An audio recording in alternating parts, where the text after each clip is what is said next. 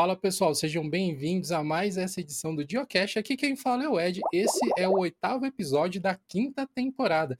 Nós estamos avançando aí nos nosso, na nossa série de episódios sobre carreira dev. A gente está aqui com uma convidada extremamente especial e eu acredito que vocês vão gostar muito desse papo.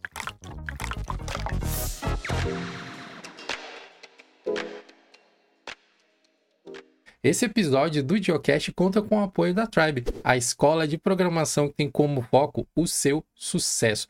Se você quer aprender tendo acesso a projetos que simulam necessidades reais do mercado, podendo fazer mentorias, simulações de entrevistas e começar a expandir o seu networking mesmo enquanto você está estudando. Se você não poupa esforços para construir uma carreira de sucesso, eu recomendo fortemente que você conheça a Tribe e entenda como ela pode te ajudar a alcançar o sucesso na sua área a carreira dev nunca teve tão em alta assim, né? A gente já comentou em episódios anteriores sobre os ciclos de mercado, sobre as profissões que vão e vêm, e neste momento, dev é o assunto que mais está chamando a atenção por todas as possibilidades que ele apresenta para quem quer começar uma carreira nova ou até mesmo para quem quer se reposicionar. Fala, ajudar Ed, a gente bem? aqui Fala, a expandir pessoal. mais esse assunto. Obrigado aí por estarem todos ligados com a gente em mais um episódio. Eu não sou desenvolvedor, mas eu adoro fazer perguntas. E a nossa convidada de hoje vai receber várias, provavelmente. E a gente vai dar mais um passo aí na direção de esclarecer um pouco para as pessoas como é trabalhar com desenvolvimento profissionalmente e também a gente vai esclarecer um pouco de como é ser um desenvolvedor popular na internet ao mesmo tempo que trabalha no segmento. Tudo bem, Rafaela? Como é que você tá? Oi, pessoal! Caramba, que honra estar aqui com vocês. Eu tô muito ansiosa para a gente poder ter esse papo. Ansiosa para também saber quais são as perguntas que vocês têm por aí. Eu espero que vocês aí de casa curtam bastante esse papo também. A menos que você tenha passado os últimos anos em Nárnia, eu acredito que você já conhece ela de alguma das redes sociais. Mas, Rafaela, caso a gente tenha esteja aqui com algum dos nossos ouvintes que tivesse sido abduzido ou não estivesse no planeta Terra por algum motivo, por favor, se apresenta para o pessoal e fala um pouco aí da sua, da sua carreira profissional.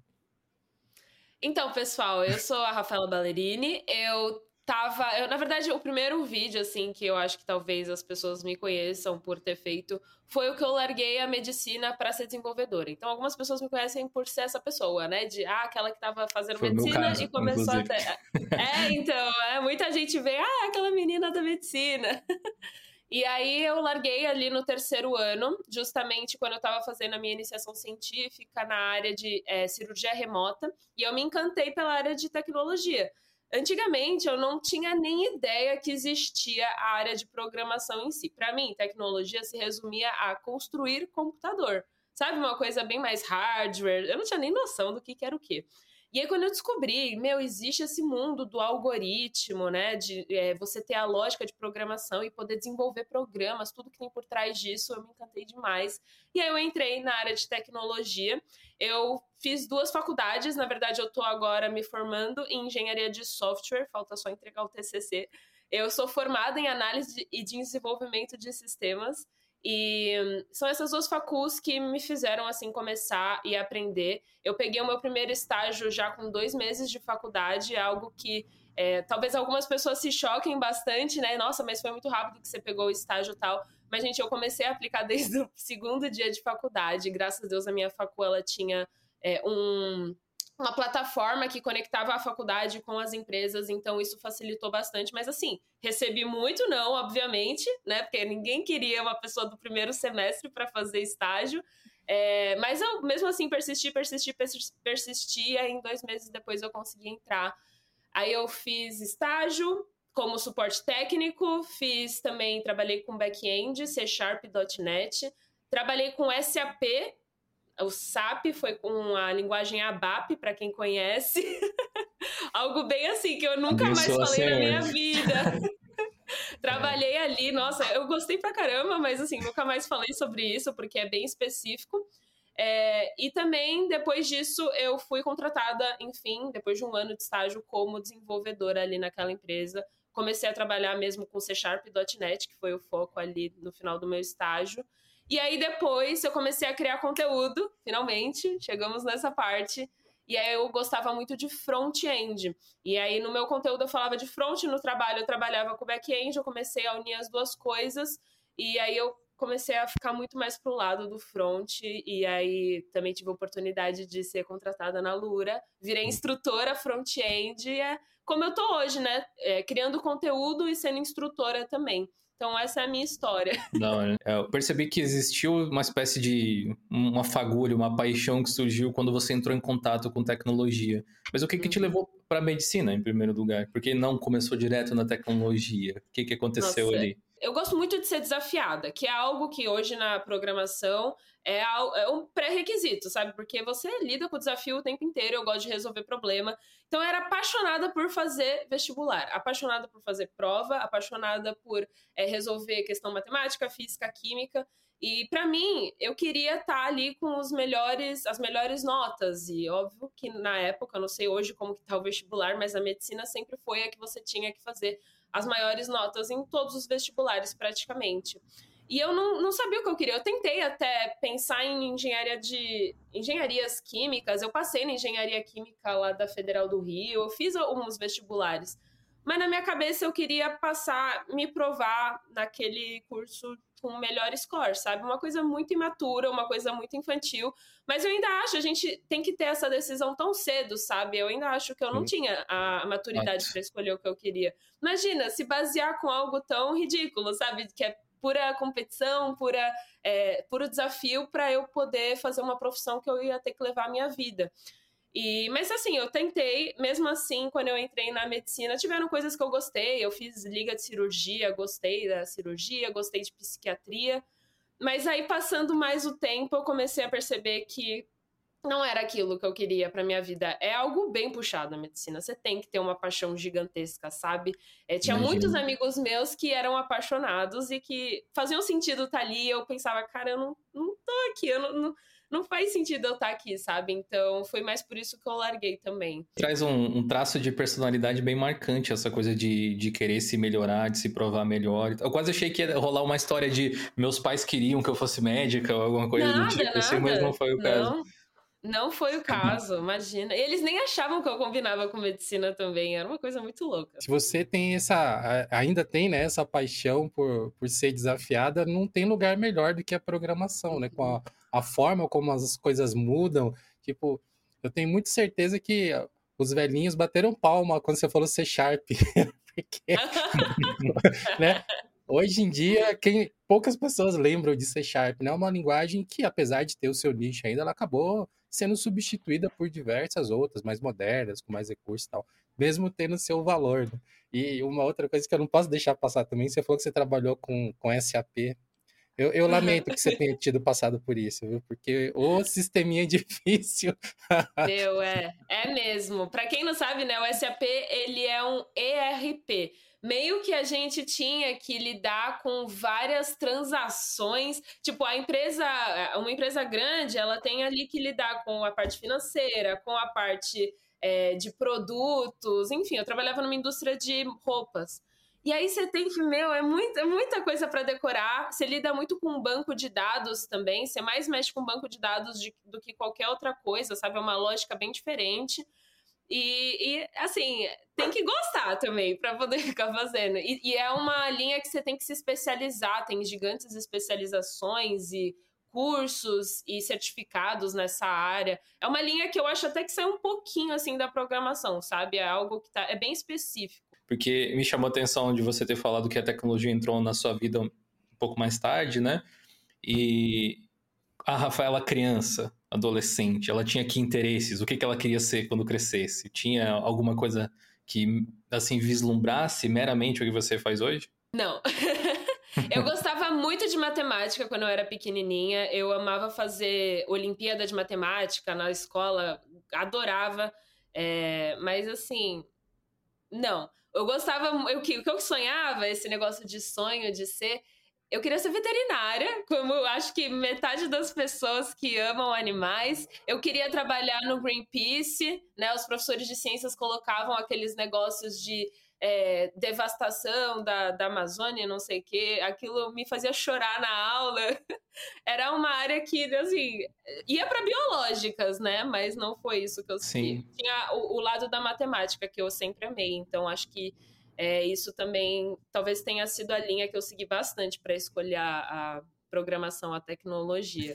Mas de criança, assim, veterinária, acho que nada a ver. Mas a, parte de matemática ainda você consegue, né? Essa paixão consegue ser revitalizada agora, né?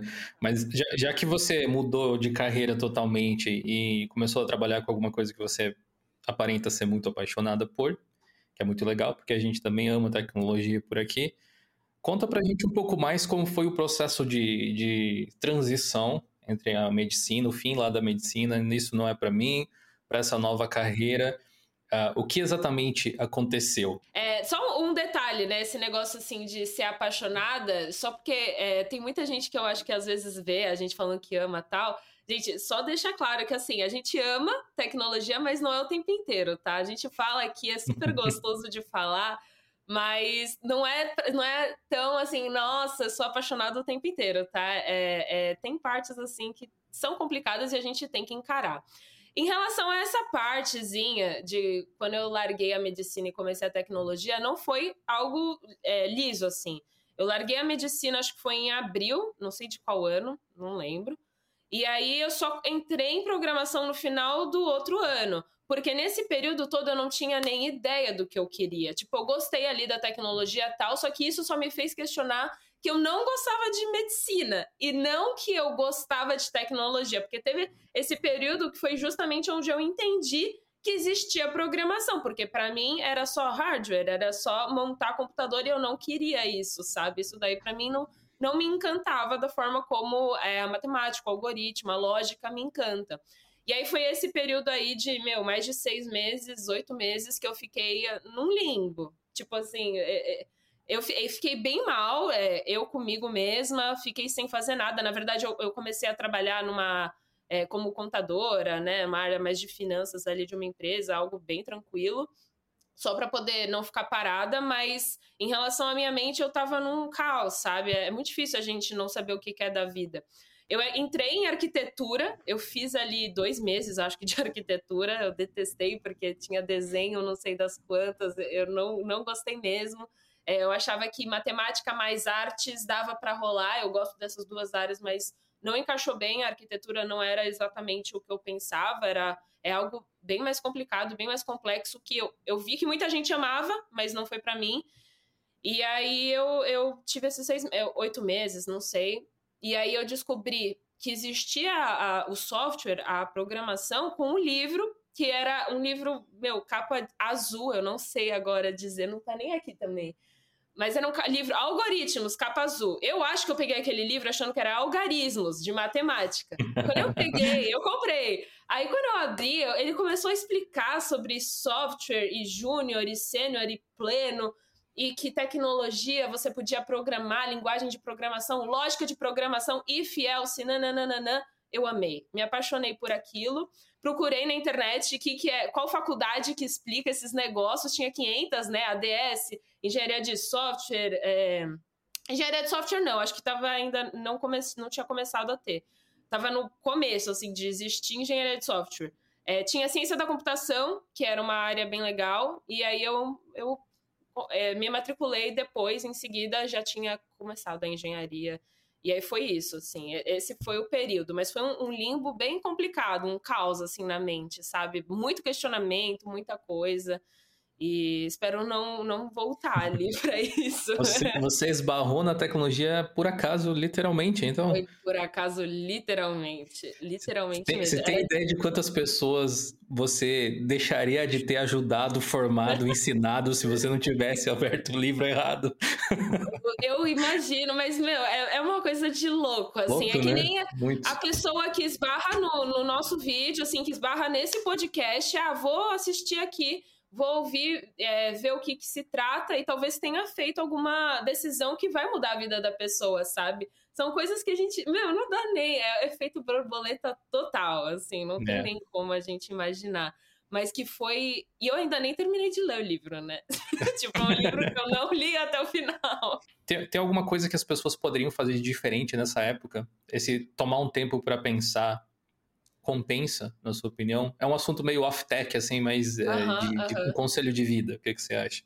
Ah, eu acho que foi muito importante eu ter tomado a decisão de sair da medicina, sabe? Tipo, como eu já tinha certeza que eu não queria alguma coisa, eu tinha que fazer algo a respeito, sabe? Se, se eu tivesse continuado e tentado seguir, porque eu sei que tem muita gente que se forma em medicina, até inclusive, e, meu, só depois que já tá naquela loucura da residência, ou até termina a residência, que vocês sabem que medicina é uma coisa que você estuda até eterno.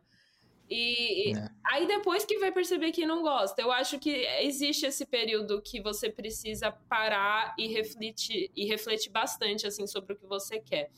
Eu não sei se você precisa ficar exatamente parado, sabe, tipo, completo. Eu tava ali trabalhando, eu tava. Porque se você sente que você não tá fazendo nada da vida, isso é bem ruim, sabe? É uma depressão que vai começando a te consumir, é algo que não é tão legal. Mas eu acho que fazendo algo um pouco mais é, tranquilo e parar para pensar mesmo, não tá mais ali naquele, naquela loucura do dia a dia, de algo que você não gosta e algo muito hum, integral, né? A medicina, pelo menos, a gente estudava de manhã até de noite. Acho que é importante, porque senão você não consegue. Eu vejo hoje a galera que está fazendo transição de carreira é, que está já formada em outra área, sei lá, relações é, internacionais, a pessoa está trabalhando com isso o dia inteiro. E aí ela tem que ter aquele momento ali do final do dia para conseguir estudar programação. É importante você ter esse período, sabe? Não ficar focando apenas em se desenvolver naquela área que você não está gostando. Mas, meu, tira um tempo para você ter esse momento de entender, compreender a programação e estudar um pouco antes também de se jogar sabe? O que eu vejo muita galera se jogando demais na programação e aí também se arrependendo, porque, meu, a galera, a, a quantidade de gente que larga é, as faculdades de programação é muito grande. Na minha é. turma começou, eu acho que com umas 50 pessoas, hoje a gente está se formando com tipo 10, sabe? Não é, é para todo mundo mesmo, né? Mas tem, é. rola muito essa pressão que você falou de, de tipo, terminou ali a, a escola, daí vai para a faculdade, e aí precisa tomar uma é. decisão, qual é a profissão que está pagando no momento. Qual, que, nossa, qual que desafia. É, é, engraçado pensar que se você tivesse aquela mentalidade hoje, tipo, voltasse no tempo, você tivesse nascido um pouco depois, talvez você fosse parar em programação pelos mesmos motivos. É desafiante, é uma carreira que pode pagar bem, muito louco. Já passou por isso, Ed, alguma vez? De você não saber exatamente o, o, o, que escolher, qual seria o próximo passo na carreira, assim? Eu morei muito tempo no interior, né? Numa cidadezinha desse tamanho lá em Minas Gerais. E lá as opções eram ou você vai trabalhar na fábrica ou você trabalha no comércio. Somente isso. Não tinha... Ou ir para roça, né? Eram as três possibilidades. Uhum. Ir para roça não fez muito a minha cara, apesar de eu ter trabalhado muito tempo na enxada, não, não era muito o que me apetecia, não.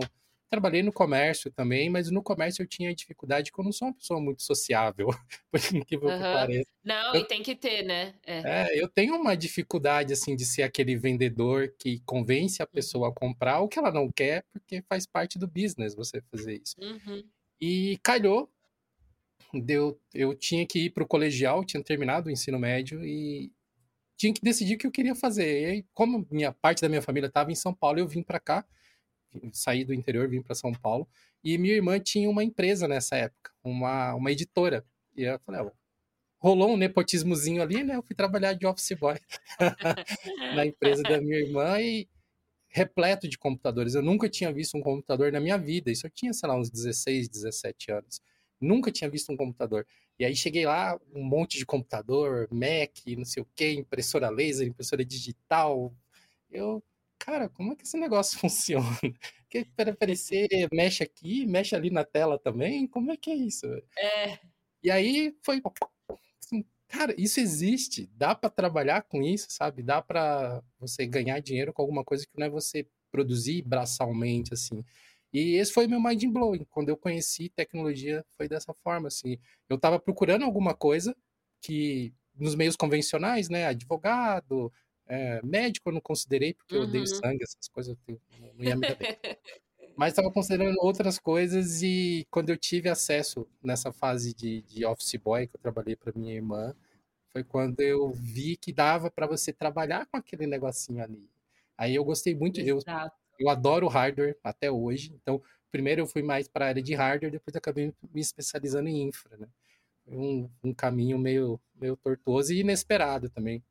Se você perguntasse para o jovem Edson lá com, sei lá, 7, 8 anos do que queria trabalhar, eu ia provavelmente responder professor ou advogado. Nunca uhum. tecnologia. Talvez não coloque tanta pressão em cima de você mesmo se você é jovem, está ouvindo isso agora ou assistindo a gente, porque é muito provável que qualquer plano que você faça vai sair diferente. é muito difícil. Muito você provável. consiga que você consiga seguir um plano muito estrito assim do início ao fim. O, o controle definitivamente não está na, nas nossas mãos o tempo todo. E eu acho que eu, eu tive sofri dessa pressão também de entrar em uma, uma faculdade, fazer algum curso logo depois de sair da escola. Acho que se eu tivesse, eu não parei para refletir, mas acho que eu deveria ter feito isso. E quando a gente fala em parar para refletir, é como a Rafa mencionou antes, você não precisa parar, literalmente ficar em casa sentado assim. É, é. você gastar o tempo ao invés de estudando alguma coisa que você não tem certeza ou investindo muito tempo em algo que você não sabe se é aquilo gastar esse tempo para descobrir efetivamente a sua vocação, talvez, como costumavam falar, né? as coisas que você gosta de fazer e aí tentar encontrar uma área onde você possa se encaixar, que você possa se sentir realizado depois, porque qualquer profissão que você almeje ser um profissional qualificado, programação inclusive, vai exigir tempo e dedicação. E, e você não vai conseguir se dedicar uh, colocar muito tempo em qualquer atividade que seja que você não sinta um mínimo de paixão sobre, independentemente do que seja. Um outro conselho que eu adicionaria a esse também, Dio, é que você tem que se permitir experimentar coisas diferentes. É, muitas vezes as pessoas querem fazer o tiro certeiro logo na primeira tentativa. Então, se você ainda está em dúvida sobre qual é a profissão que você vai seguir, ou se você está avaliando diversas opções, tenta se expor aquilo de alguma maneira, arruma um estágio, ou arruma, sei lá, um emprego de office boy numa empresa que faz aquilo que você quer conhecer. Office boy é uma das pessoas, acho que tirando a tia do café, o office boy é o cara que mais conhece a empresa. Porque ele vai em tudo quanto é lugar. Ele vai da presidência ao almoxarifado, entendeu? Só a tia do café que entra em mais lugares do que um office boy. Então, procura uma coisa que te permita ser permeado por aquele ambiente e aí você vai começar a ter mais ideias e ver se aquilo realmente funciona para você ou não. E aí, cara, o céu é o limite. Pode ser que você encontre aí a, esse mind blowing, né? Essa epifania é. que a gente teve nesses ambientes. Muito legal. O suporte técnico também funciona assim, viu? Porque é assim, liga, teclado quebrou, aí você vai lá no galera do marketing funcionar, levar o teclado novo. Então também vai nisso. Muito legal a ideia. É sim, se engajar, né? Se envolver de alguma forma, criar esses contatos reais com as pessoas que já estão trabalhando ali. Às vezes até chamar alguém que você sabe que trabalha naquela área, pedir um, um pouco do tempo dela emprestado, assim, tirar uhum. suas dúvidas, conversar para você tentar entender melhor como aquilo funciona, né? Mas a gente pode avançar, avançar um pouco mais na sua história, Rafaela depois que você decidiu que ia entrar em tecnologia, como é que você começou a estudar? Você foi direto assim, olha, eu, eu gosto muito de faculdades de cursos específicos, já vou direto para um curso, você fez cursinhos online, você pesquisou antes, como é que você fez? Então, eu, na verdade, só entrei na facul. Assim, eu tinha lido esse livro, mas não dá para você pegar todo o conhecimento do, do universo com o livro. É, não era, era bem básico, acho que falava até com exemplos de Portugal, sabe? E aí eu entrei na facul, não sabendo absolutamente nada. E isso, inclusive, é algo que, meu, a galera também pergunta muito, porque hoje em dia você vê gente de oito anos estudando programação. E isso é meio desesperador para quem já está aí, é, sei lá, com seus 25, com, querendo até migrar de carreira com seus 50, fazer, querendo aprender. Devo fazer uma faculdade mesmo não sabendo nada? Gente, a faculdade ela é feita para quem se formou no ensino médio, entendeu? Não é feita para quem já fez técnico em, te em programação, para quem já é formado em 15 cursos de né, alguma tecnologia aí. É, a faculdade ela é mesmo quando você sai do ensino médio e você quer procurar alguma coisa. Então não tenho medo de não saber sobre nada e entrar. Eu não tive esse medo, porém eu tive muitos colegas de turma que já tinham feito técnico, que já sabiam programar porque o primo ensinou.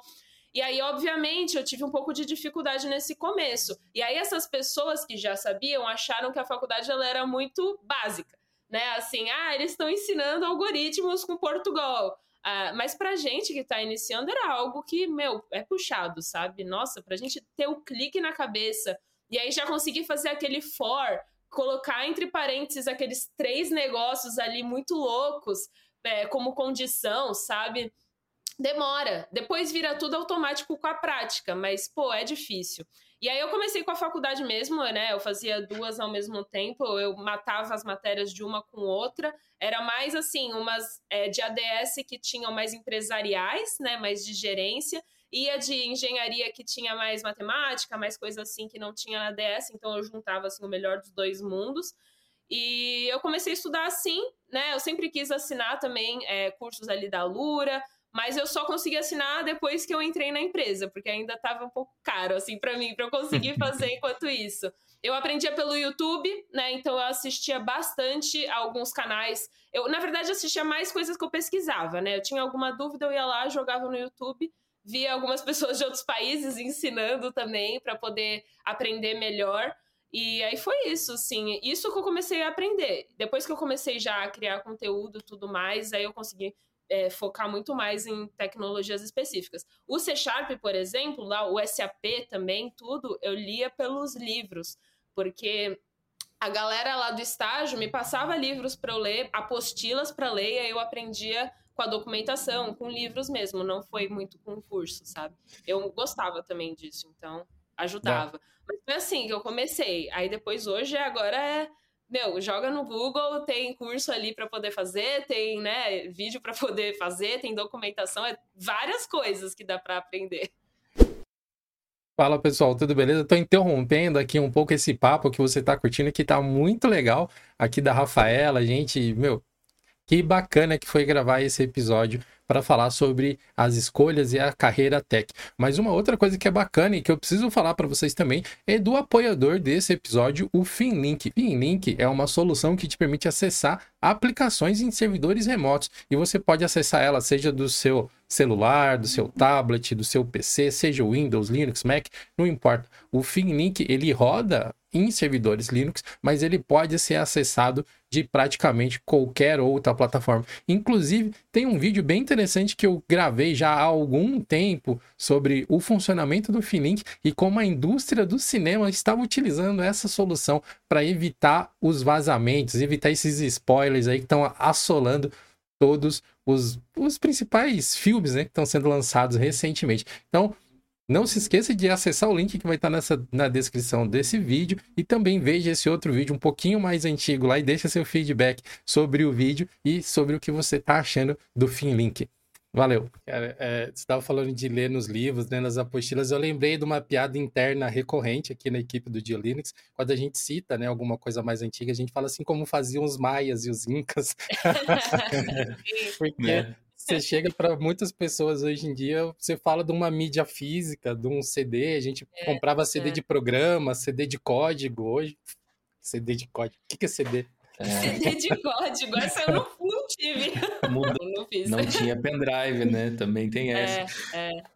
Até isso Nossa, é, é arcaico hoje para a galerinha do streaming, né? Se for ver. Mas, é mas eu me apeguei a um detalhe do que você comentou enquanto estava explicando como foi a sua evolução, que foi conteúdos que você consumia no YouTube para tirar alguma dúvida, que eram de outros países. Ou uhum. seja, você fala outros idiomas também. Essa é uma, uma tecla que a gente seguidamente bate aqui quando fala sobre esse assunto, porque ainda assim tem algumas pessoas usando qualquer desculpa para não querer aprender o mínimo que seja. Qual uhum. que é a uhum. sua relação com o inglês e o quanto você vê que ele influencia na sua profissão? Então, hoje é, a gente tá conseguindo, porque assim, nessa época assim, não tinha muito canal no YouTube em, em, português, em brasileiro, que trazia muito conteúdo. Assim como hoje, as primeiras coisas que saem é, de documentação, de atualização, é tudo em inglês. Então, se você não tem esse conhecimento da língua inglesa para você conseguir se atualizar, para poder se aprofundar também em tecnologias um pouco mais específicas, é, você vai ficar muito na, na, no básico, no que todo mundo já sabe, e você também vai demorar sempre esse tempo todo, depois que alguém quiser criar conteúdo sobre isso, para você se, se, atualizar. E além disso, hoje, cara, é, os trabalhos eles estão muito interconectados, né? Você vai realmente trabalhar para uma empresa, tem gente de outros países naquela empresa. Então, para você conversar ali com o seu time também, para você ter a oportunidade de trabalhar numa empresa legal dessa, você tem que saber o inglês. Mas não é assim, cara, não sei inglês, então eu não vou nunca conseguir trabalhar. Só que você tem que, assim, entrou na área de tecnologia, você tem que começar a aprender inglês, sabe? Porque é, não tem jeito. O inglês ali no código, o código inteiro ele é inglês, sabe? É, fica como uma leitura para você que sabe o inglês. O for é para, né? O if é ser, é tudo assim, é, fica muito mais claro para você. Eu acho que você tem que sempre estudar inglês, seja até por aqueles aplicativozinhos gratuitos no seu celular. Mano, Duolingo, sabe? É tão simples você começar a fazer ali um negócio, treinar todo dia e ir melhorando a cada dia, sabe? Não, não, eu não acho que tenha desculpa também para não aprender. Isso é algo bem essencial, assim, na tecnologia. Eu não consigo ver malefício nenhum também em você saber não. um idioma a mais. O máximo que vai acontecer é você não usar sempre. Exato. é. Não, e se você quiser viajar, às vezes, né? Pô, você vai crescer Com na certeza. sua carreira. Você vai um dia querer conhecer outros lugares. Nossa, só tem coisa boa pra, que vem disso. Ainda nessa sua evolução de carreira, tem um, um, um fato recente que você compartilhou nas suas redes sociais que eu quero trazer isso aqui, porque a gente sempre fala do queimar etapas, né? Do, uhum. Das pessoas que. A, a, própria mídia vem incentivando isso nos últimos tempos, né? A pessoa acha que ela vai entrar numa carreira e ela já vai ser, sim, o mega star, rock, sabe? Trabalhando no Google, sei lá, dando. Em cinco dando tapinha, meses, né? É, é, dando tapinha na costa do, do Larry Page lá e do Satya Nadella tal. não, não é assim, gente. E, e, recentemente se passou um tempo trabalhando num cruzeiro, né? Trabalhando viajando. Uhum. Como que foi uhum. isso, assim? Então, falando a real, assim, como que foi? É, eu fiquei uma semana lá.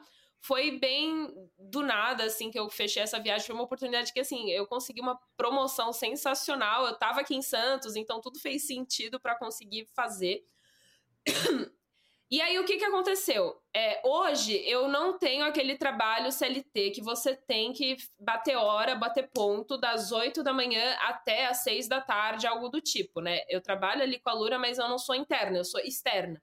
Então, eu entrego apenas o que eles. Ah, Rafa, tem aqui um curso, tem aqui um projeto que é para você fazer, toma. Aí eu vou lá, pego e faço. Então, eu consigo montar completamente o meu é, cronograma de trabalho, de estudos. E eu tô nesse período. Hoje a gente tá, eu tô ali fazendo um projeto com eles bem legal, bem grande, que, que é o que a gente tá no momento desenvolvendo. E aí eu, veio essa oportunidade da viagem. O que que acontece? É, hoje eu consigo fazer isso, né? Como eu mencionei, ah, hoje agora eu consigo pegar e tirar uma semanazinha, né? Cinco dias de trabalho e fazer trabalhar de algum outro lugar. Agora não é tudo um mar de maravilhas. Por quê? Ali no cruzeiro, por exemplo, a internet ela é bem complicadinha. Né? É, eles têm planos de internet, acho que são dois. Tinha um mais básico e tinha um mais legal que é para quem quer fazer live, por exemplo. Eu tive que contratar o mais legal porque eu fiz uma live, inclusive, no cruzeiro lá da, da Imersão Dev. Agora, o básico, ele às vezes travava um pouco, ele demorava um pouco mais. A gente que trabalha com tecnologia tá muito acostumado a ter uma internet legal. A gente sempre uhum. acaba investindo numa internet legal para poder desenvolver, né? Faz parte do trabalho. A gente sem o trabalho não ganha dinheiro, se não ganha dinheiro não consegue trabalhar com a internet, enfim, tudo gira. E aí eu, eu tive alguns problemas em relação a isso, demorava muito mais, né? Às vezes a resposta era ruim, eu tinha que parar, tomar um cafezinho.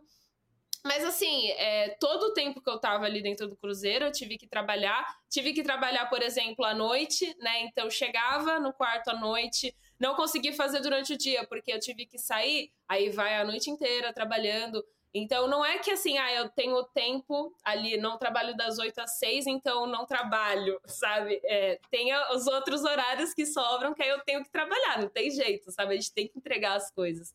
Eu até compartilhei uma história parecida no, no canal do Joe Linux, eu acho que é um, talvez dois anos já deve ter sido, que eu também tentei fazer uma experiência dessas de vou trabalhar da praia. Ah, legal! para ver como é, né? Voltei pensando assim, nunca mais vou trabalhar da praia, provavelmente. É difícil, porque né? Porque não compensa na realidade, né? Porque, assim, cada um vai julgar para si, cada um pode ter experiências diferentes, talvez para algumas pessoas funcionem, para outras não. Mas no meu caso, uh, eu comecei, eu voltei pensando que não fazia sentido para o que eu almejava, uhum. porque eu estava lá. Não sei se aconteceu isso com o seu cruzeiro, né? espero que não, mas eu estava lá, só que eu não estava realmente aproveitando o ambiente no qual eu tinha me colocado. Tinha poucos momentos onde eu podia. Uh, poxa, eu estava na praia, mas eu não podia fazer nada praieiro, praiano, sim, sei sim, lá, sim, alguma coisa assim. Porque eu estava trabalhando na realidade. Então Exato. eu estava lá, mas não estava no fim das contas. Aí voltei para casa pensando assim: a praia é muito legal, mas a próxima vez que eu for para lá, eu quero ir de verdade para lá. Uhum. Então eu vou trabalhar aqui, me organizar para que eu possa aproveitar esses momentos. Eu nunca fiz um cruzeiro, tá na minha lista, no meu uhum. bucket list aqui de coisas que eu gostaria de fazer.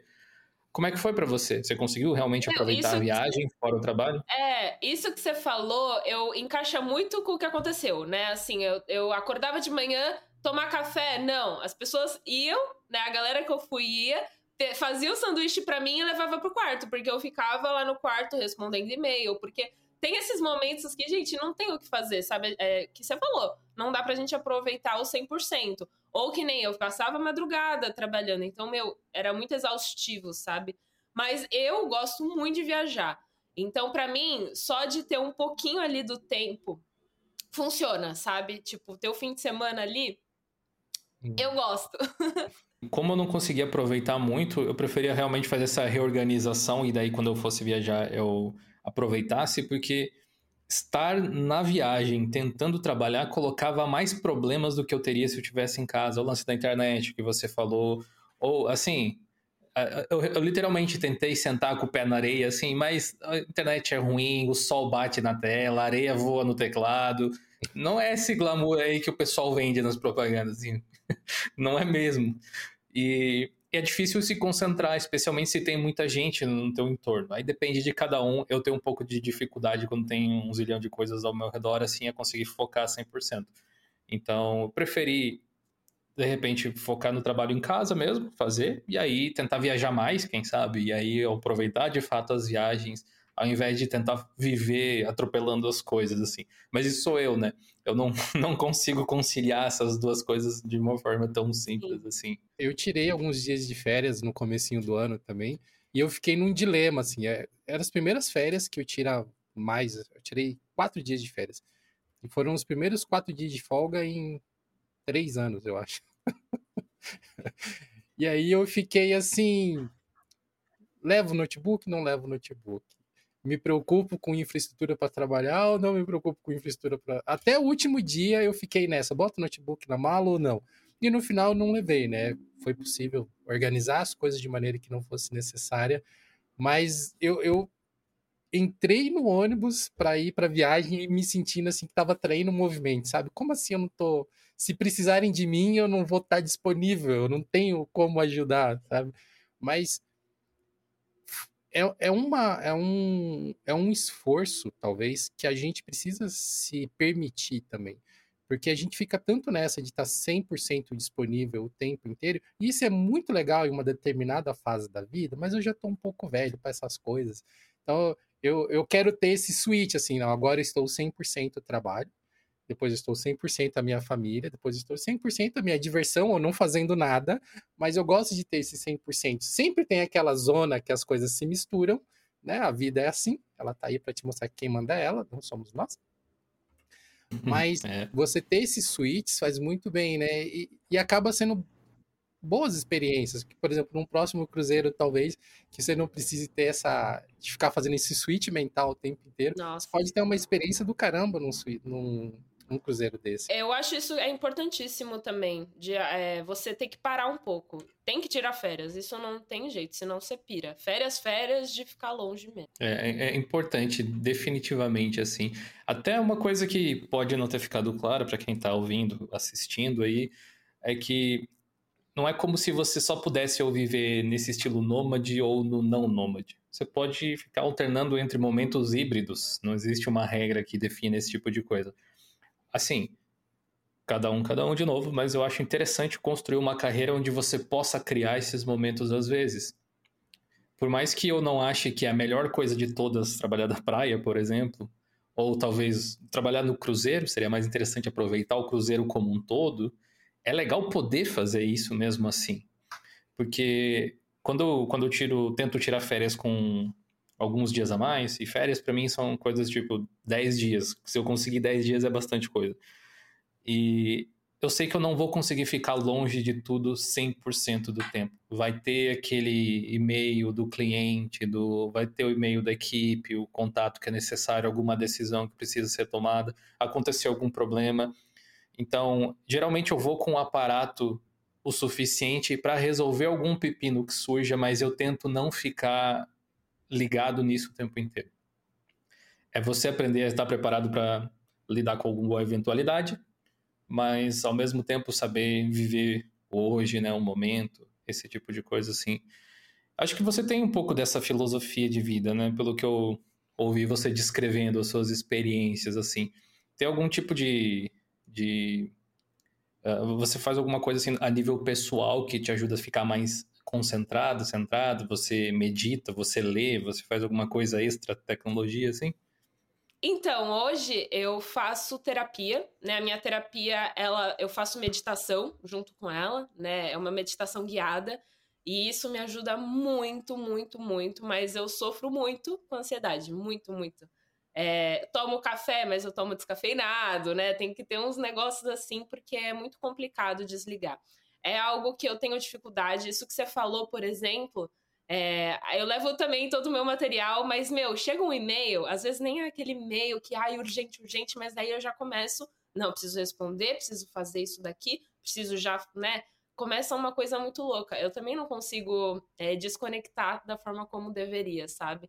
É, eu acho que ainda mais com rede social, que a gente meio que trabalha o dia inteiro, né? Ah, vou então postar um story. A gente acha que isso tudo, ah, não, agora é hora de diversão. Mas não é, sabe? Também acaba sendo um trabalho. Tô fazendo exercício, também o exercício mudou completamente a minha vida, né? Nesses últimos meses, assim, que eu comecei. Então, eu posso dizer que são essas duas coisas, a terapia com a meditação e o exercício também, que, meu, eu recomendo para qualquer pessoa que também tenha mais esse espírito de não conseguir desligar, né? Ter ficar esperando lá a ligação do chefe ou, nossa, vamos ver, vou subir aqui um projeto, vamos ver se está tudo certo, e fica ali olhando e recarregando a página, vendo se está tudo certo, sabe? Também não, não, tira a mente do trabalho, isso é, é, muito importante. Essa com certeza é uma, uma consideração que vem da experiência, né? Quando a gente está lá atrás, a gente tá na vibe de abraçar o mundo, sei lá, de uma vez, se for possível. Mas para vocês que estão nos ouvindo, que estão acompanhando os relatos aqui da, da Rafaela tal. Pensem nisso, meus caros, pensem nisso, minhas caras. É, a, a, vida é feita de fases, e vai ter a fase que você vai ter que correr que nem um maluco. Você vai ter que correr igual o Flash atrás dos seus objetivos. Mas quanto mais acelerado você ficar, provavelmente mais coisas vão escapar pelos seus lados sem que você perceba. Então, conforme você avançar em direção ao seu objetivo, tente ir reduzindo um pouco a velocidade para você poder é, aproveitar melhor essas experiências que você está passando naquele momento. Eu sempre lembro daquele filme Click, que é do Adam Sandler, que é, ah, é um filme que ilustra muito isso, né? O cara queria tanto uma coisa, ele queria tanto uma coisa, ele abriu mão de tudo por isso e depois, tipo, a recompensa simplesmente não valia a pena aquilo que ele almejava não valia a pena. Dá vontade até de chorar lembrando disso. É muito, muito bom. Nossa, muito bom. Filme antigo, né? Acho que é do início dos anos 2000, se bobear, talvez. Sim. Acho que tem na, nas, nas Netflix alike por aí para o pessoal procurar. É... é um filme, assim, padrão Adam Sandler, como todos os filmes do Adam Sandler. Ele é o mesmo personagem em todos os filmes, mas é um bom filme. Então, dê uma olhada Sim. lá depois. O conceito que ele traz, ele é, ele é definitivamente uh, interessante. Quando você estava falando isso, Ed, eu estava pensando no que, sei lá, meus avós falavam, que eles reclamavam, digamos, dos nossos pais, porque eles viviam muito acelerado, sabe? E hoje você vê que você está trabalhando mais do que os teus pais que reclamavam que trabalhavam demais, sabe? É... E a gente ouvia uh, eles falarem esse tipo de coisa e pensava, né? Tá velho, não sabe de nada, né? Provavelmente não entende as dinâmicas do mundo moderno.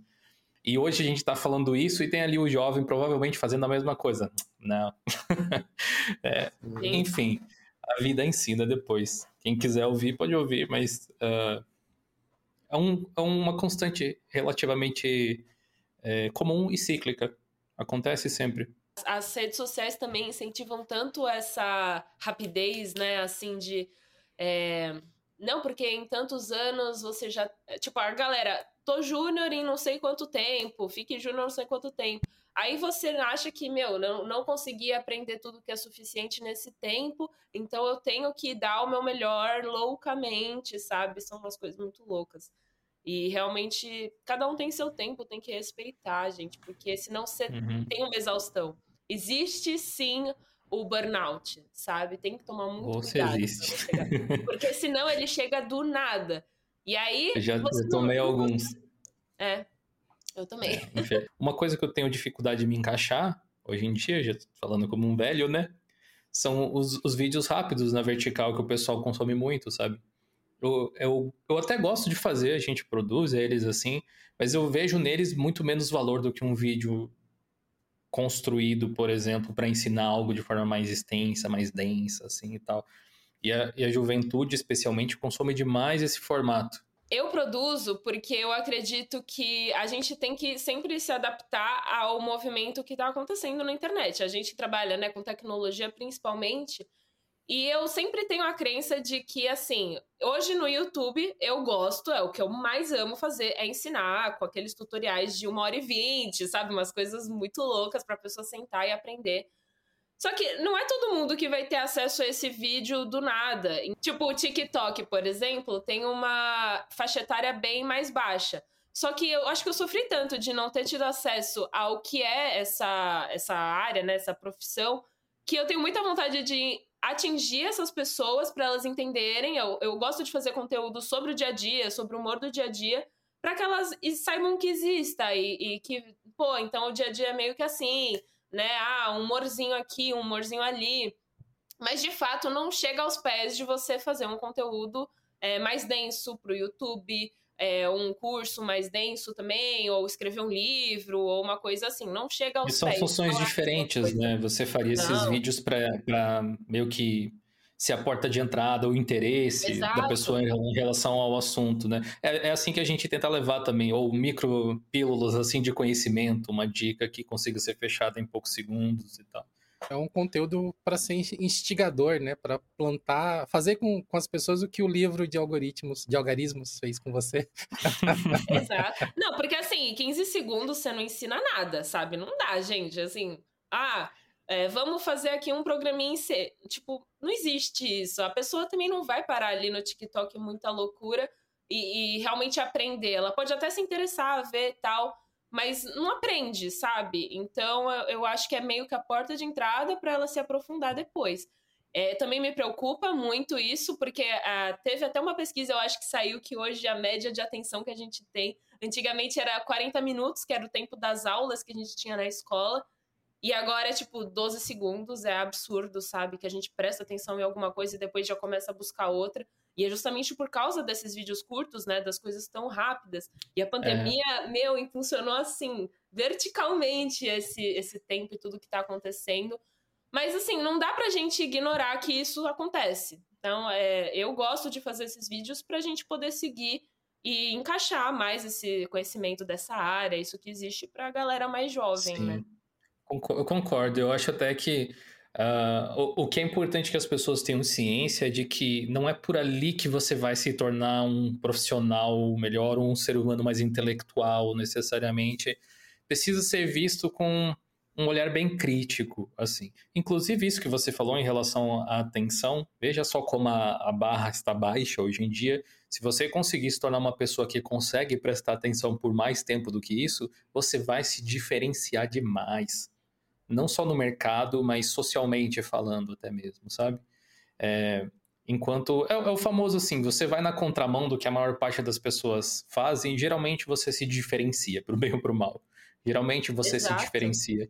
E nessa nessa sociedade de assim movimento rápido, de informações velozes, onde tudo está acontecendo ao mesmo tempo, você ser a pessoa que consegue parar e ter uma conversa aqui de 20 minutos com alguém sem pegar no celular vai te tornar alguém extremamente diferenciado. É verdade isso. E eu acho que também é muito de escutar as pessoas, né? A gente começa a ter problema de querer só falar, escutar o que a gente quer e acabou, sabe? Uma conversa superficial total. Então, as próprias relações que você cria com as pessoas é, é importante demais a gente é, ter um pouco mais desse, dessa prestar atenção e, e focar. É. Isso remete a um, um, papo que a gente teve com o pessoal da Tribe recentemente, falando de soft skills, né?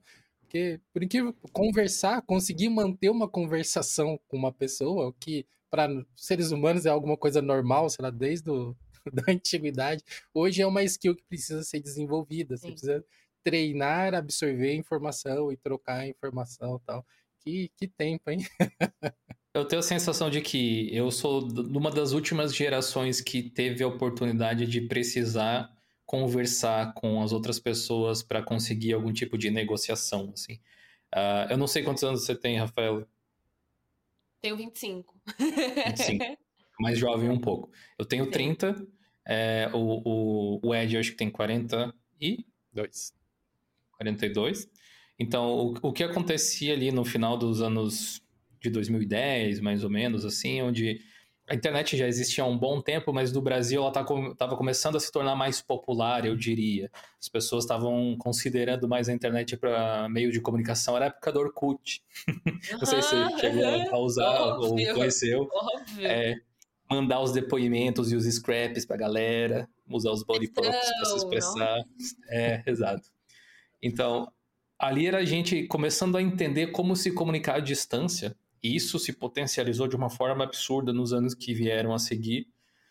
E tem uma certa coragem que a distância dá, igual a música do Engenheiros do Havaí, né, que, que acaba permitindo que as pessoas não se relacionem de forma tão sincera quanto poderiam se relacionar se fosse uma conversa mais direta ou até pessoalmente, assim mesmo, que foi minando meio que a forma com que a gente se comunica pela internet a gente vê um texto, não vê um ser humano por trás daquele texto, é. com as emoções, os sentimentos e tudo mais. As expressões. Exato. Tanto que uh, os emojis estão aí para cobrir um pouco desse gap, né? Verdade. As pessoas às vezes nem se dão conta de, de qual é, é a função deles. Total. É, para você enfatizar que você está dizendo oi, estou feliz, e não um oi, cara feia. Uhum. Tem diferença, né? Mas é, em, em, relação a isso, o pessoal que é mais jovem ainda, que de repente nasceu em 2015 para frente, hoje está aí com é, oito é, anos, né, uma coisa assim, já tem um contato muito intrínseco com tecnologia, já nasceu numa época onde você não precisa esperar para ver um vídeo, alugar um filme não é uma coisa que existe no sentido clássico de você ir numa locadora buscar um, uma coisa física nem nada disso. E é uma sociedade, um, uma parte da sociedade bem mais imediatista, que tem muito dificuldade justamente de esperar uma hora e meia do vídeo da Rafaela para entender o conteúdo como ele deveria ser compreendido. E aí vai buscar soluções rápidas, porque acredita que tudo deveria ser tão rápido quanto é. ele é para fazer essas coisas assim. É, você tem um público diverso, imagino. Como é que é o, a sua relação com, com esse povo, assim, o seu público ele tem uma idade um pouco mais avançada, tem uma idade mais parecida com a sua, é um pessoal mais jovem, como é que você Sim. interage com então, eles? A grande maioria tem a minha idade, assim, é dos 20 para 30, né? É, é, é, esse o gap aí, gap aí. Mas também pega a galera jovem por causa justamente do TikTok. Lá é onde mais tem, então por isso que tem que focar o conteúdo em relação a essas pessoas. E no LinkedIn é mais velho. Então, tipo, depende muito da rede social. E, e aí eu tento justamente fazer essa comunicação é, atendendo a, a, esses formatos. Então, o LinkedIn tem uma comunicação muito diferente, sabe? De tipo, é, mais formal, né? De você escrever um uhum. texto mais formal, é, até pela rede mesmo, mas é mais por causa da galera que vai assistir usar um pouco mais de coisa técnica, porque tem uma galera, inclusive, mais sênior que assiste, que lê. E aí nas outras redes sociais é uma comunicação diferente, é um pouco mais informal, um pouco mais de, ah, e aí, pessoal? Nananã. Então eu, eu acho que a gente tem que lidar tentando conversar com essas pessoas da forma como elas conseguem interagir, sabe? é assim que eu lido. Mas a grande maioria das pessoas conseguem falar a mesma língua que eu. Sempre tem um pouco de diferença, assim, mas. Sim. Aos poucos a gente vai formando nossa bolha também, né? Então as pessoas ah, total, que fazem parte né? dela, de alguma forma, vai. A, a entende do que você fala. É, os memes, né? As referências, assim, a gente fala, a pessoa, para entender, tem que estar tá ali na faixa. Rafaela, você estava falando dessa desse seu desejo, né, desse seu trabalho de procurar, de utilizar essas mídias para levar um pouquinho da palavra de Nossa Senhora dos Beats para essa turma jovem que está vindo aí.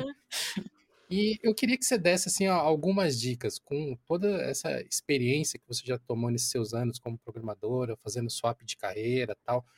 Para quem está nos ouvindo aqui e está procurando na Amazon agora o livro de algoritmos para ele poder comprar também, quais são as dicas que você daria para essa pessoa jovem, né? Principalmente esse público jovem que está procurando um caminho para trilhar e está talvez empolgado com programação, né?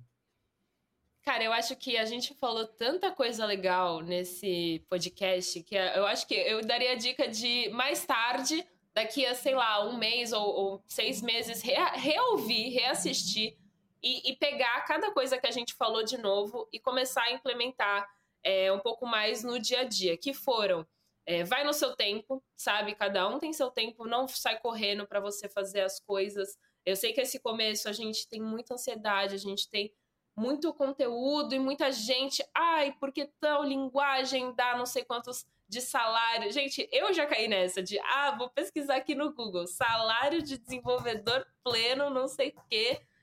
Eu já caí nessa e comecei a talvez procurar a tecnologia só por causa disso. Gente, mas é uma besteira, sabe? Porque essas médias, elas simplesmente pegam a galera que tá numa empresa da esquina ali, que tem pouco, é, pouco funcionário, às vezes tem é, pouco lucro, pouca coisa e, e paga um pouco abaixo, e tem a empresa gigante que, meu, consegue pagar super bem pro mesmo cargo. Então não se baseie nesse tipo de coisa. Se você se dedicar, você com certeza vai conseguir alcançar algo muito melhor do que você consegue enxergar ali na internet. O tempo não existe regra. Ah, Rafa, quanto tempo que você conseguiu aprender programação e conseguir o primeiro estágio? Não, não existe regra, gente. É você ficar lá procurando vaga, é você ficar aplicando, é você ir nas entrevistas pessoalmente, você dar de cara com vários nãos, é você ficar programando à noite, você ficar é, criando projetinho pessoal para você poder aprender, não só fazer tutorial e você seguir a risca, não. Pô, aprendi a fazer isso aqui, vou pegar tudo que eu aprendi e criar novas features a partir disso. Então, é, façam isso tudo, sabe? E sigam o seu tempo. Não se comparem com esses colegas de turma que já fizeram várias outras coisas antes. Se você é a pessoa que já fez várias coisas antes, eu imagino que tem a gente que já fez muito mais então, assim, é uma escada muito louca que você nunca vai conseguir ser a melhor pessoa do universo, sabe? O número um que de todo o mundo. É, é, muito impossível, sabe? Não tem como. Vai ter gente em qualquer lugar do mundo que já fez alguma coisa mais que você, que tem algum ponto ali no currículo a mais que você. Então faça o que você acredita, faça o que está de acordo com o seu objetivo. Né? Teve uma coisa que eu fiz também, por exemplo, que foi fazer um certificado de engenharia de dados. Na época eu estava no meu estágio, então eu não tinha muito coisa para fazer. O estágio é, tinha apenas acho que seis horas para você trabalhar. E eu pensei, não, vou tirar um certificado de engenharia de dados. Estudei, estudei, estudei. É, fui lá, fiz a prova, consegui o certificado, mas, tipo, hoje eu nunca mais usei, sabe? Então, por que, que isso me adicionou na vida? Eu podia ter pego esse tempo todo, ou um pouquinho desse tempo, estudado alguma outra coisa que foi de acordo com os meus objetivos. Então, tenta enxergar isso, sabe? Não sai fazendo um monte de coisa. Não se compare com as pessoas, isso que eu tava falando de sempre vai ter alguém que vai ser melhor que você em alguma coisa, seja até em soft skill, em comunicação, sempre vai ter aquela pessoa que vai ter ah, mais contatinho, vai ter mais networking que você. Não se compare, faça a sua parte. Se, saia do seu da sua zona de conforto também. Ai, que vergonha de fazer a entrevista, porque eu sei que eu não tenho os requisitos para fazer. Faz. Você não vai receber um não da empresa e ela vai lá, não, vou pegar aqui a Rafaela, dar um xão, ela nunca mais vai entrar na empresa. Não existe. Vou postar só foto no, no, na rede social é. da empresa dizendo: olha só quem se candidatou Nada, aqui. Eu gente, que louco. É, nossa, uma vergonha dessa menina. Mas, mas, eu acho que é isso que deve passar na cabeça, às vezes, das pessoas que vão, nossa, tipo, tentar nossa. ter uma, uma, um tipo de humilhação pública, assim, e tal. É. Eu não sei se falavam para você isso quando você era criança, adolescente e tal, mas costumavam falar para mim que todo conhecimento é válido, né? Aí, hoje em dia, eu começo a pensar que não é bem assim, não. Esse caso que você citou ali é um ótimo exemplo, especialmente é, numa, num, num momento que a gente vive onde você literalmente pode aprender qualquer coisa através da internet, tipo, é. muito bem ou não muito bem, mas você pode aprender, digamos assim, o básico de qualquer coisa pela internet, pelo menos. Você precisa saber filtrar melhor uh, aonde você vai despejar o seu tempo de estudo. E aí entra o caso que você falou, né? De repente, Exato. estudar uma outra coisa que era mais útil teria sido vantagem. Faria mais sentido, né? Exato. Não, e você se esforça, vai lá, faz prova. Foi uma coisa muito louca. Eu nem sei da onde veio isso. Tipo... Um complemento que eu vi, se eu não me engano, até foi o Fábio Akita, num dos vídeos dele falando uhum. disso. É que, meu, muitas vezes quem tá começando, quem tá procurando uma carreira, fica maluco aí entrando no Google, linguagens de programação que pagam melhor. Aí pega, tipo, 10 linguagens e quer isso das 10. Não, cara. Não vai conseguir. Framework, então. É. Nossa, que, que, pula a linguagem para aprender o framework já. Isso é muito é, erro, sabe? Framework, você chuta uma cadeira, cai 15 framework da cadeira. Nossa, total. JavaScript ainda, nossa. É muito. E procura algumas empresas que são as que mais te interessam, pensam, tenta afunilar um pouco e reduz a quantidade de coisas onde você vai focar seu tempo, porque seu tempo é um recurso escasso. Então você não vai conseguir estudar tudo o tempo todo. Você vai ter outras coisas que vai fazer. Provavelmente você não, como a Rafaela falou, você não vai poder parar a sua vida e agora só vou estudar.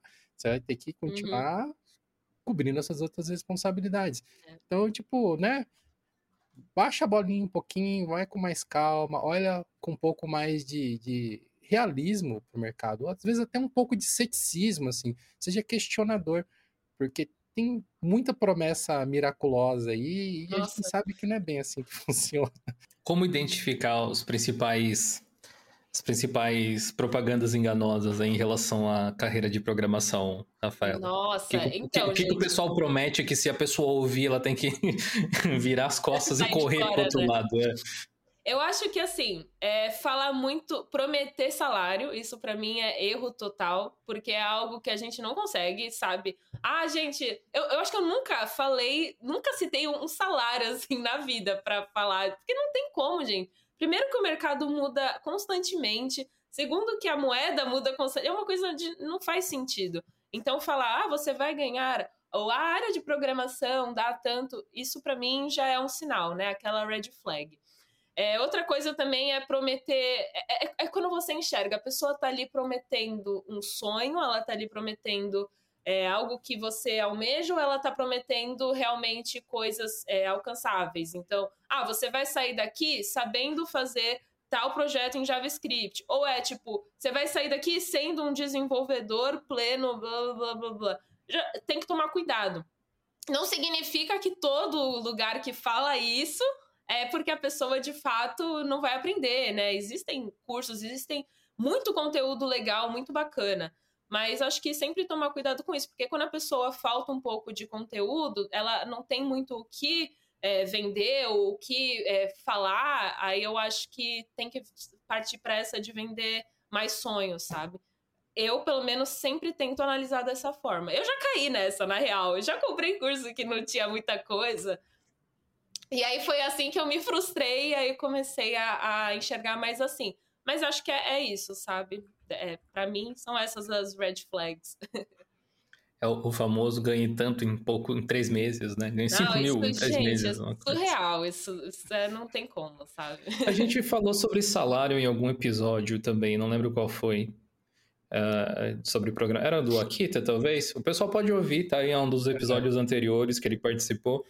Uh, eu diria até que se na sua cabeça não faz muito sentido por que, a mesma profissão ganha é, valores diferentes em locais diferentes, se isso não faz muito sentido na sua cabeça, talvez o primeiro livro que você devesse comprar não é sobre programação, e sim sobre economia. Uhum. É. Eu acho que isso vai Nossa, te ajudar a ver o mercado melhor, provavelmente, é. assim. Dá uma, uma estudada. assim.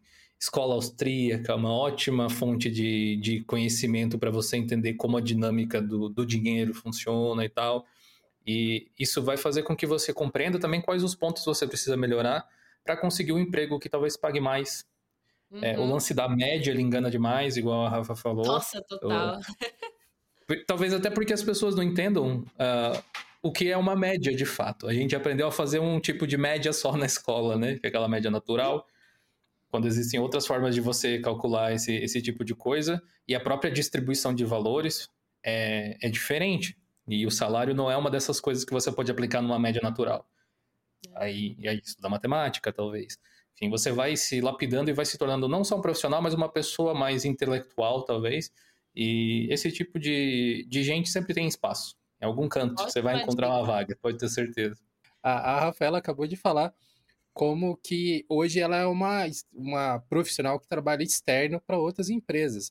E essa é um, esse é um conhecimento que praticamente nenhum curso te ensina. Como que você administra a sua própria empresa?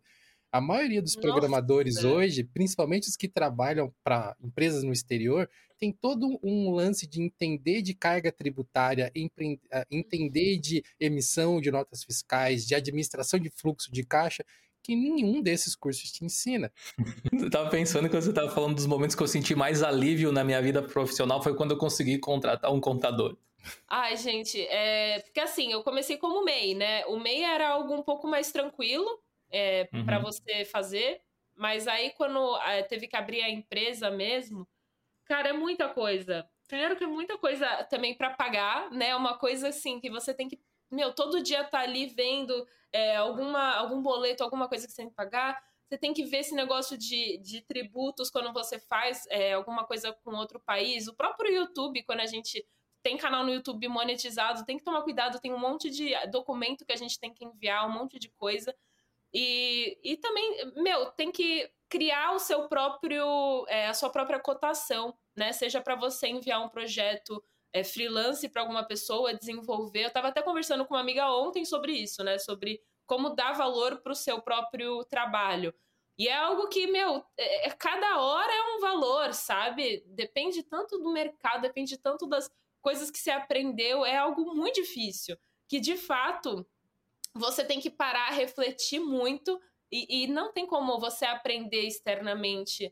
É, ninguém vai te dizer, olha, cobre tal sabe? Tem ali uma formulinha para você conseguir ter uma noção de não sair perdendo, né? Não dá para você cobrar menos do que o que você vai gastar, mas é, não, tem, não tem fórmula perfeita.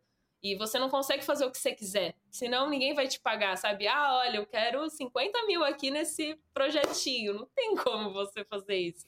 Então tem que tomar muito cuidado e muita coisa é, um pouco mais chata. Propriamente responder e-mail, sabe? Umas coisas assim, responder cliente. Às vezes a gente não, só quer, sabe, brigar com o cliente, falar, ai, não, eu, eu não quero fazer mais uma atualização dessa, eu não quero refazer alguma coisa. Mas não tem, você tem que agradar, você tem que ter aquela dinâmica da soft skill de comunicar direito com a pessoa, ao mesmo tempo também se segurar ali e, e ter os seus limites para não fazer tudo e sair perdendo. Então, é algo que a gente não consegue ensinar. É a prática também que vai pegando e você é, ter aí também ouvir algumas experiências de outras pessoas que talvez te ajude.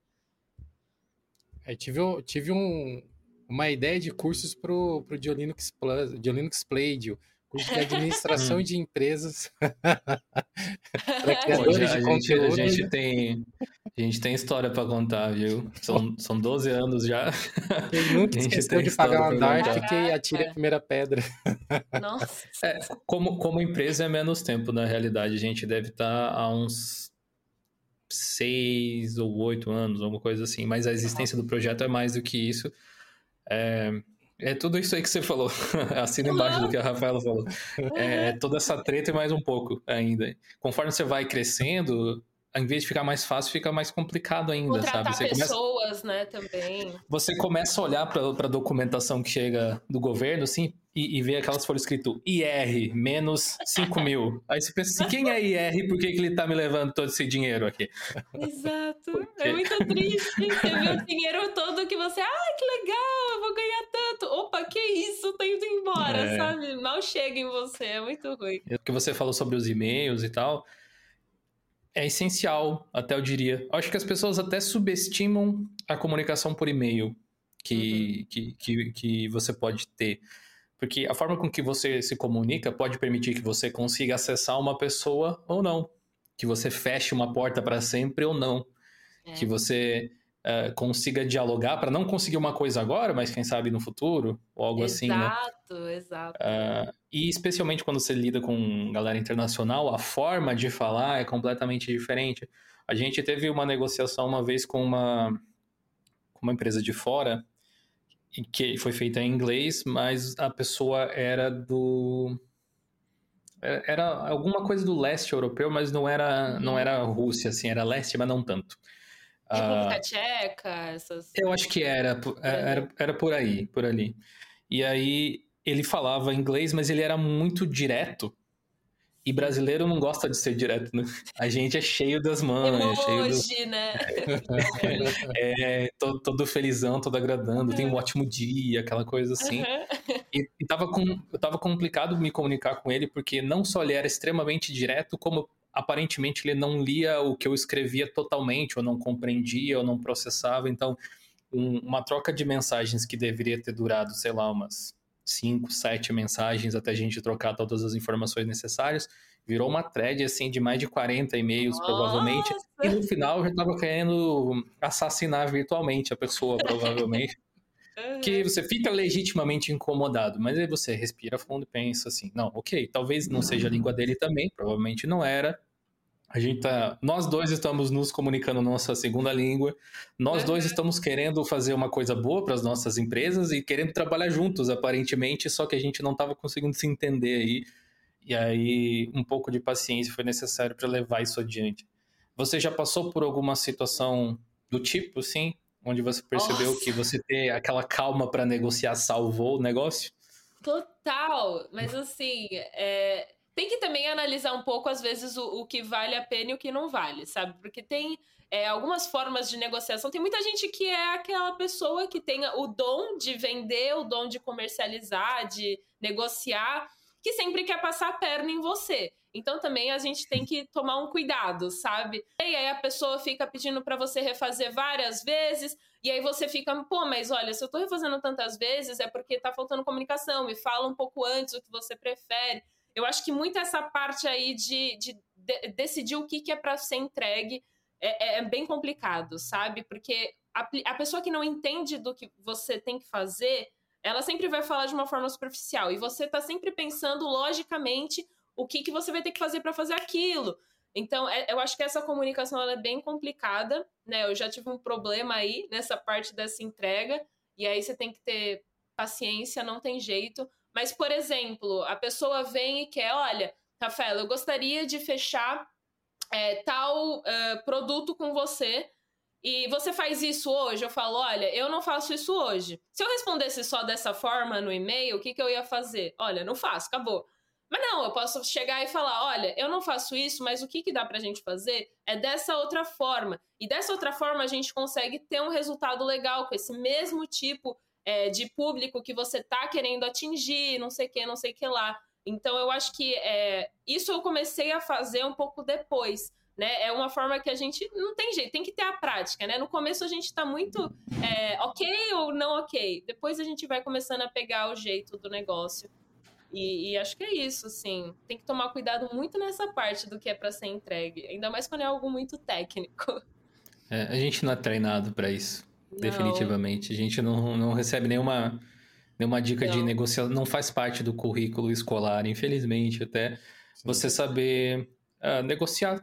Né, saber. E eu não estou falando de truques de negociação, estou falando de uhum. tentar se comunicar de uma forma sincera para entender o problema e aí propor uma resolução coisas que a gente só geralmente aprende com o tempo, apanhando um pouco da, da dessas Sim. da vida, né?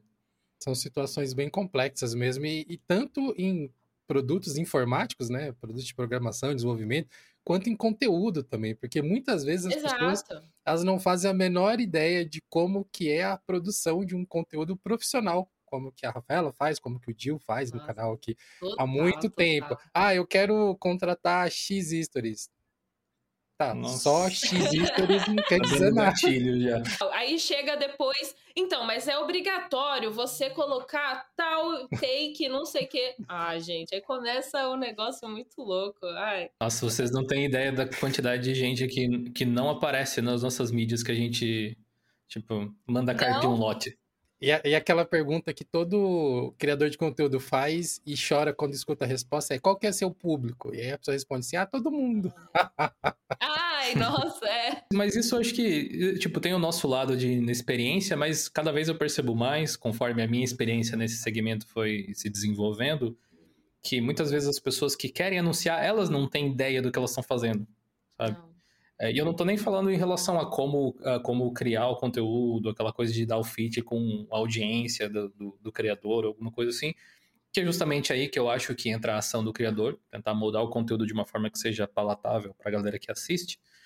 Mas uh, desde como trabalhar essa coisa que, que você falou antes, eu me identifico. Já aconteceu muitas vezes de você vai e manda e a pessoa diz: Não, agora troca uma coisinha. Ah, total. Porque para ela é só assim: ah, faltou um, um acento nessa palavra. Pra gente uhum. é.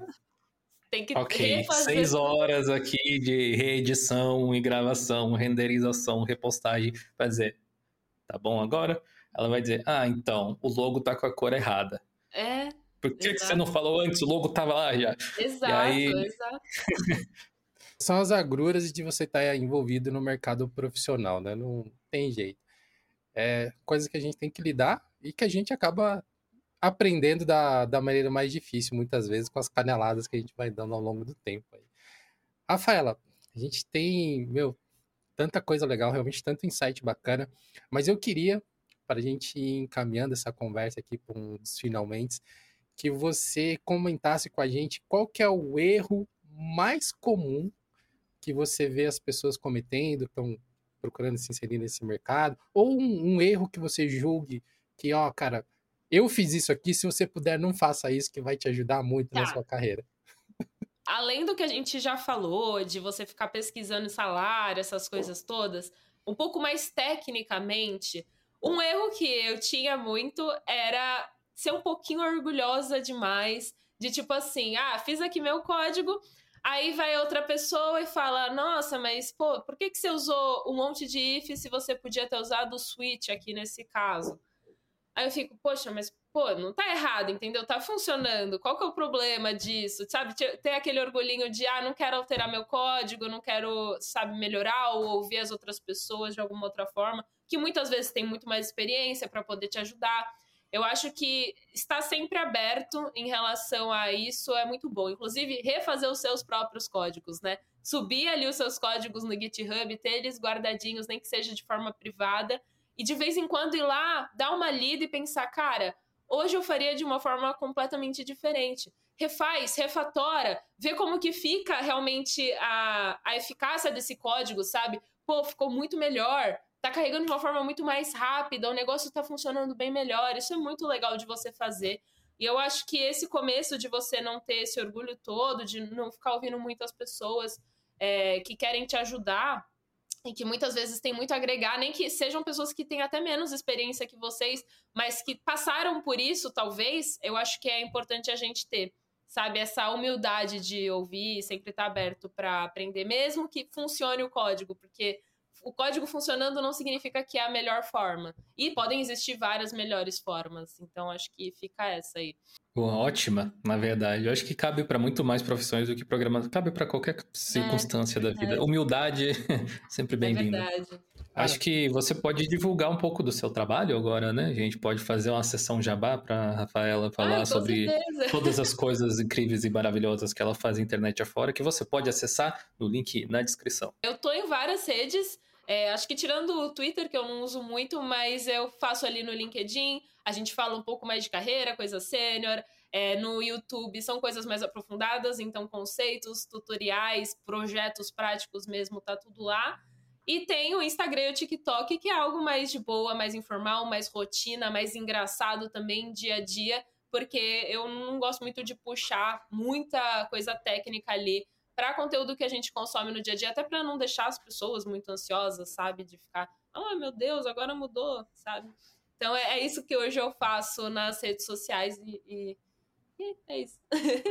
Você comentou agora há pouco que você está desenvolvendo um projeto novo aí, que tá para sair. Tem alguma informação que você pode dar pra gente? Eu posso falar o que é, mas não quando vai sair e nem exatamente o que é. posso, mas não é, posso. Vou dar uma é, dica. Posso, mas não posso, exato. Tipo, é, saiu um curso meu novo lá na Lura, é, de HTML e CSS, agora num formato completamente diferente. São, na verdade, quatro cursos. E vai sair mais. Então, não vai ser mais de HTML e CSS, vai ser de linguagem de programação, né? Acho que isso dá para falar. Hum. mas não muito o que, que é. e eu não sei quando que sai. A gente está nesse processo de desenvolver todo o projeto e gravar e fazer o roteiro. Então é isso que a gente está fazendo no momento, que eu estava ali fazendo no Cruzeiro, além de, né, redes sociais, enfim. pessoa que está interessada na carreira tech, você já sabe onde você pode não apenas encontrar a Rafaela, mas também os alguns dos cursos, né, dos muitos que ela já tem publicados aí para você poder se aprofundar nessa área de tecnologia. Cara, que, que bacana. Eu acho que esse, esse papo me trouxe uma vibe assim muito parecida com o que a gente teve com o Marco Bruno no episódio anterior dessa uhum. parte tech, que foi uma conversa cheia de coisas técnicas, mas ao mesmo tempo foi muito humana assim. E eu tenho sentido cada vez mais falta disso no mercado tech, né? O pessoal tá tão ali, carreira, dinheiro, exterior, não sei o quê, e então, vocês são uhum. pessoas, sabe? Nós estamos falando de pessoas que lidam com pessoas, então trazer essa, esse, esse lado humano, assim, esse lado empático para as conversas pode ajudar até no desenvolvimento da carreira das pessoas. Aqui vai agregar pra caramba. Muito obrigado, Rafael. Eu que agradeço, gente. Foi maravilhoso o papo. Adorei estar aqui com vocês, conhecer, assim, poder falar com vocês também. É muito legal, porque eu fico só acompanhando ali os vídeos que vão saindo. Então eu agradeço muito pela oportunidade. Eu espero muito que o pessoal tenha gostado desse papo também. Talvez tenha tido aquele insightzinho, nem que tenha sido um. Eu acho que já valeu a pena você ter assistido até aqui, ouvido até aqui. E é isso. Eu agradeço também a, a sua participação. Pessoal que acompanha a gente aqui, faça o favor de conhecer o canal da Rafaela, pelo menos, ou as suas redes sociais, porque mesmo que vocês não vão acompanhar o tempo inteiro, de repente front-end não é muito sua praia, ou você só está dando uma explorada para ver qual que é essa de programação que o pessoal tanto fala, se você compartilhar um vídeo de alguém que produz conteúdo de forma assim uh, altruísta, educativa, sabe? Que vai fazer diferença na vida das pessoas. Talvez você não aproveite tanto assim, mas a pessoa a quem você vai atingir seja o livro com o nome errado que a pessoa precisava para ter um estalo e começar uma nova carreira. Muito Pronto, bom. Esbarrei num bom. vídeo da Rafaela aqui que era sobre, que é sobre algoritmos e eu achei que era logaritmos e aí descobri uma área totalmente nova, né? Novamente, muito obrigado a todos vocês que nos ouviram ou que nos assistiram até aqui. Lembre de deixar os comentários e compartilhar esse episódio também com outras pessoas das suas redes. E nós nos vemos no próximo Idiocast.